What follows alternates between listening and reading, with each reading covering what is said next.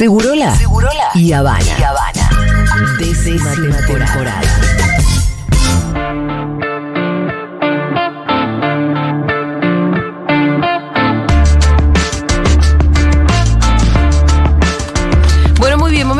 en el que el Pitu Salvatierra nos va a hacer el perfil de algún candidato, precandidato. Sí, ya no Chiquito. sabemos. Todavía no sabemos bien porque la verdad que todavía no están esas cuestiones definidas, Voy, pero. voy apurándome con algunos perfiles que se me están bajando antes de este. Claro, claro. ya tuve que tallar el de Macri hoy, así que vamos a apurarnos. Hoy nos toca un radical, Gerardo Morales, gobernador de la provincia de Jujuy. gobernador de la provincia de Jujuy, así exactamente. Gerardo Contador. Morales. Contador, sí, eh, y hace poquito lanzó su candidatura a presidente, dirigente de la Unión Cívica Radical Histórico. Morales nació el 18 de julio de 1959. Eh, mientras algunas fuentes afirman que nació en San Salvador de Jujuy, otras sitúan su lugar de nacimiento en la ciudad de Salta, capital. Ah, Es tipo Gardel, que no sabe. ¿Qué iba a decir eso? ¿Cómo que Hay no? muchas, muchas cosas raras. Yo tengo que él es, eh, eh, él es eh, nieto de inmigrantes bolivianos, pero sin embargo ahora cuando escuchemos uno de él le va a decir que viene de procedencia española. Eh, no sé, es medio raro. Sí. Eh, Él, él en sus descripciones de su vida personal. Eh, él, él mismo, él, se declara ser jujeño. Eh, cuando eh, le plantean esta controversia, dice, no, yo soy jujeño y quiero que me Sí. llamen jujeño. Cursó sus estudios en la Universidad eh, Nacional de Jujuy, donde recibió el título de contador público, como bien decís, al principio de la década de los 80. Ejerció también la docencia en la misma institución. Durante este periodo que vio la repercusión, la, la recuperación e instauración definitiva de la democracia en el año 1983, comenzó su militancia política dentro de la Franja Morada, agrupación universitaria ligada a la Unión Cívica Radical, cuando el, su presidente, cuando el presidente de la República Argentina todavía era Raúl Alfonsín. Eh, tuvo una militancia bastante activa en el nivel universitario eh, y la verdad que fue una figura que se fue construyendo desde abajo hacia arriba como a nosotros, bueno, a mí me gusta que los militantes con los dirigentes se construyan. Eh, su niñez... eh, Militante de toda la vida. Sí, militante de todo- y él habla un poquito acá de su niñez. A ver. cientos de miles de, de argentinos o tal vez millones de argentinos. Soy descendiente de inmigrantes, de una familia de clase media, de trabajadores, inmigrantes españoles por parte de, de mi mamá. Tuvieron que quedarse a trabajar en el campo, que es lo que sabían, y allí nace mi mamá en Fraile Pintado, en la provincia de Jujuy. También por parte de, mi viejo, mi abuelo nacido en Camargo, mi abuela de Tupiza, mi abuelo era minero, minero en Pirquitas, mi viejo estudió los primeros, creo que hasta tercer grado en Pirquitas, tengo una hermana que es la, que es la mayor, después nazco yo, dos hermanos más. Dieguito. Bueno. Bueno, esa es más o menos la vida de Sí, una descripción Sí. como de hechos. Sí, de, de su vida, muy emocionado estaba esta Sí. vez que contaba dónde veía. Sí. Yo sigo sosteniendo que oculta sus raíces. Ajá. Hay muchas versiones de que su, su descendencia es más bien boliviana. Y que él nació en Salta. O sea, Y todo que- un mentiroso. Y como que pareciera que esta versión o esta, este relato de su niñez no sería la que, la que por lo menos nosotros conocemos por otras fuentes, ¿no? Eh, tuvo una relación conflictiva con parte de su familia durante su niñez, pero nada muy importante. Como dije, empezó a militar en la franja, en la franja morada, empezó a, a convertirse en un dirigente de la Unión Cívica Radical. Por dicha fuerza, ya en el año 1989 fue elegido como legislador jujeño. Ejerció brevemente la secretaría, eh, ejerció como legislador jujeño hasta el año 2000. En el año 2000, en el, el presidente Fernando de la Rúa lo llama para ser secretario de Desarrollo Social durante el año 2000 hasta el año 2001. Ah, mira, no sabía eso. Eh, en el año 2001. No habría sido una cuestión maravillosa. No, no, no. En el año 2001 eh, es, eh, él es candidato a senador eh, por su provincia, donde es electo. Después vuelve a ser reelegido en el año ya 2005 y vuelve a ser reelegido en el año 2011. Durante este periodo fue visto como uno de los principales referentes del radicalismo jujeño y la oposición al Partido Justicialista, que gobernó interrumpidamente la provincia, de, la provincia del año 1983. Ya en el año 1995 él fue candidato, en el año 1900 también él fue candidato tres veces a gobernador, en el 95, en el 97 y en el 2003. Y en ninguna de las tres veces fue electo. Persistente. Claro, en el 2007 fue candidato a vicepresidente de la Nación Argentina acompañando la fórmula de Roberto Labaña. Ah, ¿2000 cuánto dijiste? En el 2000, eso fue eh, en el 2007. 2007. Cuando Cristina el 54%. Claro, Claro, era claro. Labaña Morales. Ah, no, perdón, eh, Cristina el 54 fue en 2011. Sí. 2011, claro. En el año 2015 volvió a contender por la gobernación jujeña contra Eduardo Fellner, m- eh, mandatario en ejercicio. Él en, este, en, en este, en, este, en esta elección fue apoyado por un espacio que, o él creó un espacio que se llamaba Cambia Jujuy. Eh, su compañero de fórmula fue Carlos Hacking. Eh, y él logra ganar el 10 de diciembre las elecciones para gobernador, en donde cumplió su mandato y fue reelecto a gobernador de la provincia de Jujuy y ahí eh, desarrolló más o menos su vida política, muy centrado en la provincia de Jujuy. Cuando salió de la provincia de Jujuy fue eh, cuando fue senador por senador nacional por esa provincia. Tuvo algunos algunos buenos cruces con con Pichetto, con el amigo de- Ajá, de Iván. del africano. Eh, con Pichetto tuvo muy buenos cruces, la 125, hay un cruce bastante interesante. En la en, en- en- en identidad de género, cuando se votó la cuestión de género también tuvo un cruce interesante. Tuvo algunas que lo fueron posicionando como un actor relevante en un radicalismo que se venía más bien cayendo a pedazos. Bueno, ahora en la actualidad Gerardo Romano, eh, Gerardo Romano, Ah. Gerardo Morales decide ser Gerardo Romano, porque se metió ese nombre. Gerardo Morales decide ser candidato a presidente y bueno, ahora como candidato toca algunos temas que a la sociedad en su conjunto le, le interesa y empieza a marcar algunos posicionamientos, como por ejemplo qué haría o qué permitiría con, en cuanto a los, a los cortes de calles. También hay que resolver este tema de las calles, 130 cortes. Sí, sí. Eso fue lo primero que arreglé. En Jujuy no hay cortes de ruta. El que corta ruta paga una multa de 200 mil pesos. Porque eh, tenemos que también debatir eh, eh, el derecho a la protesta y a la manifestación siendo un derecho. No hay que pedir permiso por, por, por- por manifestarse o protestar. Ahora, lo que no podés hacer es hacer protestar a los demás y afectar otros derechos, al trabajador que no puede ir a trabajar o al papá y la mamá que llevan los chicos a la escuela que no pueden pasar. Entonces, me parece que ese tema hay que ordenarlo. Yo digo que hay que hacerlo. Lo hice en Jujuy. Está bien que Jujuy es chica, que es una provincia chica. Bueno, pero que tenía problemas de una magnitud Sí, sí. nacional. Digo, la corrupción, la violencia, los cortes de ruta. Eh, ustedes conocen Jujuy. Cortás los puentes del río Chico, el río Grande, listo, no se mueve nadie. O, o lo que pasa también acá en el área metropolitana. Entonces, yo creo que ese tema hay que ordenar también a nivel nacional. Bueno, tiene- ya empieza a mostrar algunas posiciones medio fachas, le molesta la protesta social. Sí, sí. Igual de cualquier manera escucharlo a Morales después de escuchar a Macri Claro. es escuchar a un militante político que por lo menos sabe lo que habla. O sea, habla de que la protesta es un derecho, pero. Sí, pero sí. ya esa primera parte los otros no la tienen. Sí, pero no, ¿No? es muy sí, pero no es muy tolerante con la protesta, como si quizás lo fuera con la con los cortes de ruta. O no, mirá, escucha. A ver. Depende de quién corte la ruta. No ¿no? voy a permitir los cortes de ruta. Van a pagar multa y van a ir presos. Y se los prometo que van a ir presos. Se los prometo. Se los prometo. ¿Esto que es un spot? ¿Qué es? No, está, está como musicalizado Ah. porque lo saqué de TikTok, pero es una entrevista que le hacen en TN. Empieza a posicionarse de un lugar muy represivo, Morales. Sí, sí. Gerardo Morales. Empieza ya enseguida, en dos frases que escuchamos, amenaza en cuanto al corte de calle con eh, multas y cana. Y corte de ruta, multas y canas. Ya empieza a ser algo Sí. muy común. Este dirigente de la Unión Cívica Radical, como todos sabemos, es miembro de Juntos por el Cambio, es parte de esa fuerza o de ese frente. Pero en lo económico tiene algunas discrepancias, más específicamente en cuanto a la, a la emisión y del hecho de que la emisión genera inflación. Mira esto. A ver. Ya les pasé mensaje a varios ministros. Emitan sin miedo, muchachos. Porque esta emisión no va a generar inflación.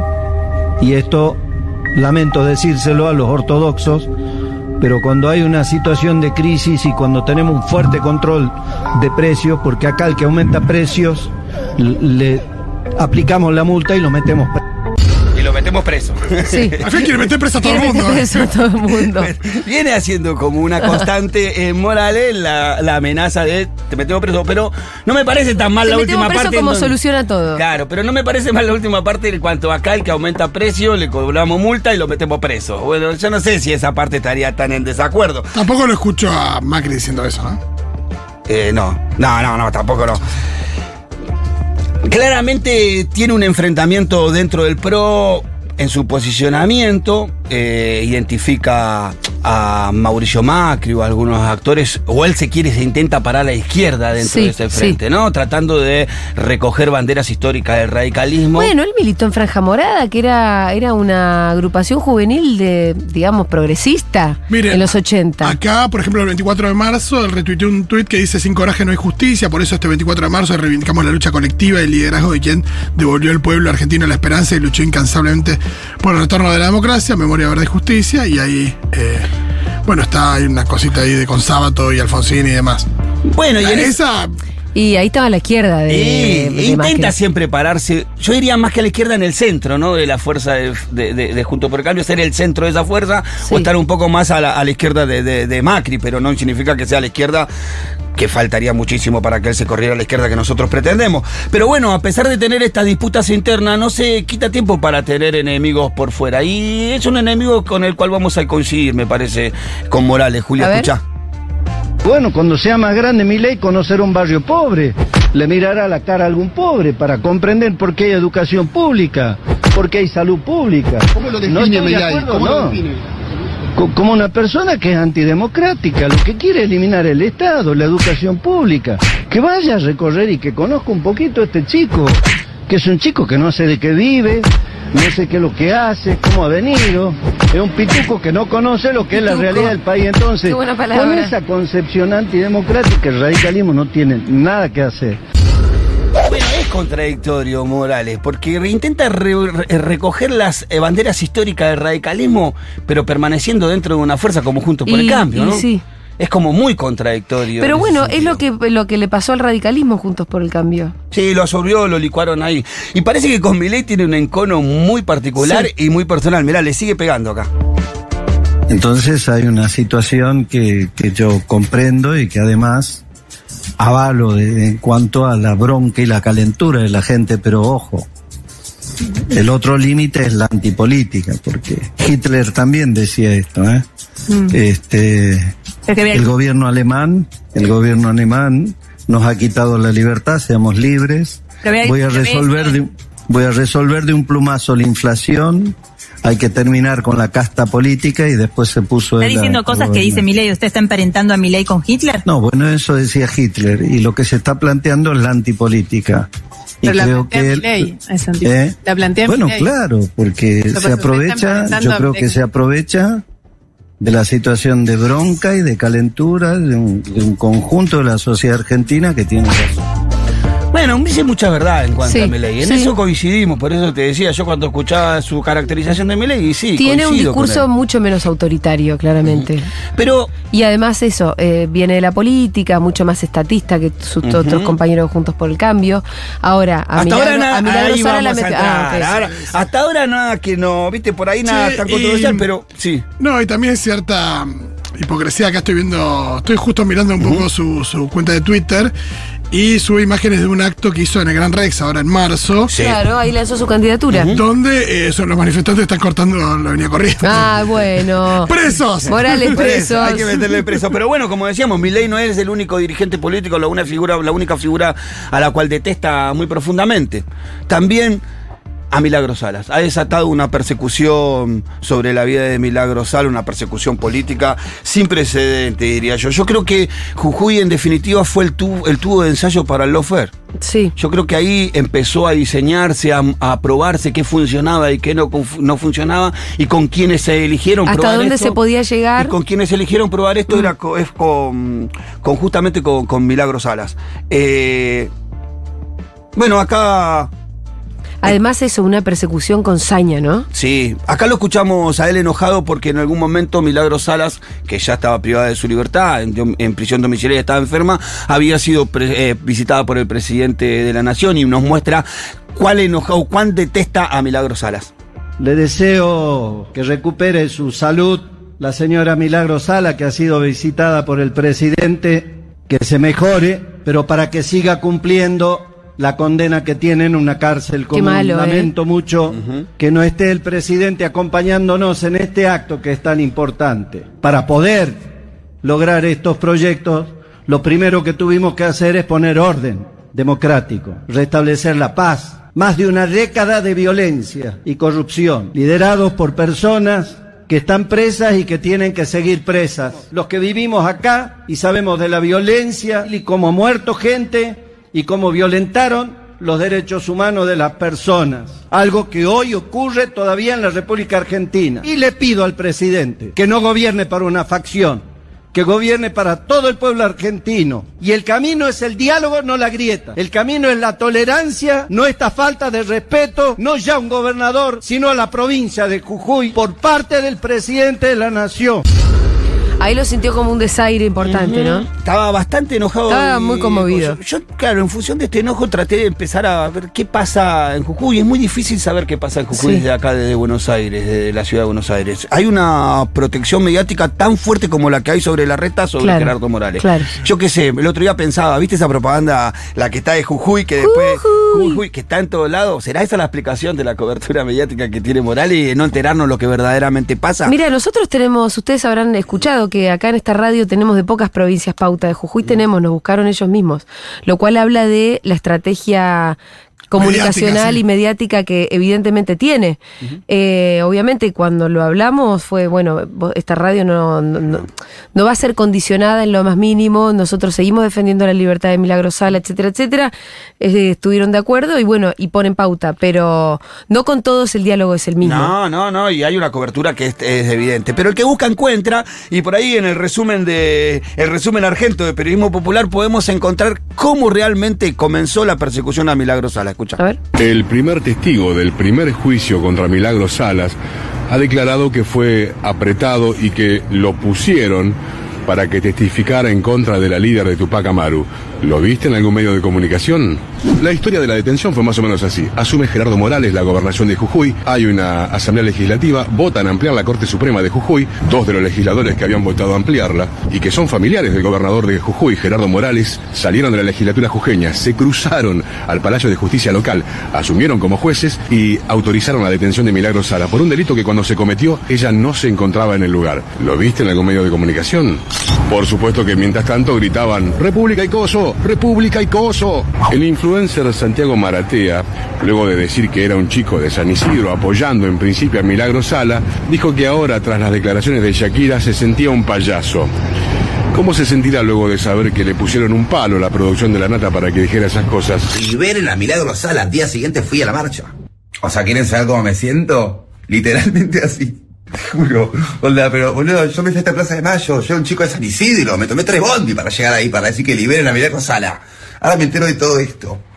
Con ese nivel de profundidad, la nariz de Yosapa, Santiago, nunca te la vas a poder sacar. Una recomendación para Santi. Gerardo Morales autorizó a su sobrino a que pueda sembrar 500 hectáreas de cannabis medicinal. Por ahí, Maratea, ¿quién te dice? Pegás un canje. En ese caso yo adhiero, ¿eh? Y adelante radicales, y nos quebramos, nos doblamos, lo que vos quieras. O podés tratar de apelar a tu don de gente, que yo creo que lo tenés, ponerte media pila e interiorizarte un poco mejor sobre el particular estado de Jujuy. Aclaración.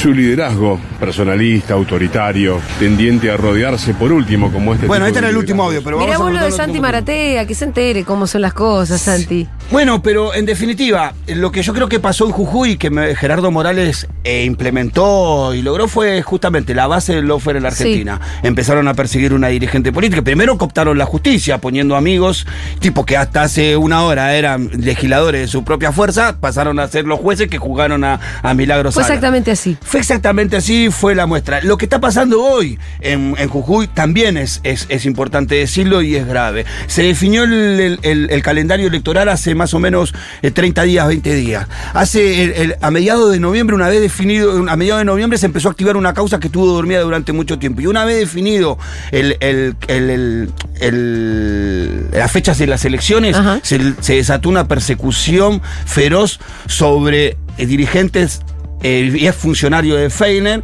eh, por una causa reactivada en estos días que estaba durmiendo el sueño de los justos. En esta causa metieron preso a 15 funcionarios de ex, ex de Feiner y algunos militantes de las organizaciones sociales. Lo que hay en Jujuy en la actualidad es una persecución judicial, policial y mediática sobre toda la fuerza opositora y lo loco que es en acuerdo con un dirigente peronista que se llama Rivarola. Entonces lo que hizo Morales es acordar con el dirigente peronista que más le convenía para perseguir al resto del peronismo en una sociedad política que está ocurriendo ahí en Jujuy. Entonces lo que no hay en Jujuy es una verdadera democracia. Lo que logró Morales imponer en Jujuy es el lawfare en su máxima expresión, en donde tiene una mujer como, como Milagro Sala presa hace mucho tiempo injustamente. Creo que no es eh, la mejor experiencia para poder pensarla a nivel nacional. No creo que Gerardo Morales pueda traernos a la Argentina alguna experiencia que pueda aportar a la construcción de la unidad nacional o a construir un país más justo y más igualitario, aunque me duele decirlo, a pesar de que viene de la Unión Cívica Radical. Eh, gracias, Pitu. Libertad para Milagro Sala, siempre.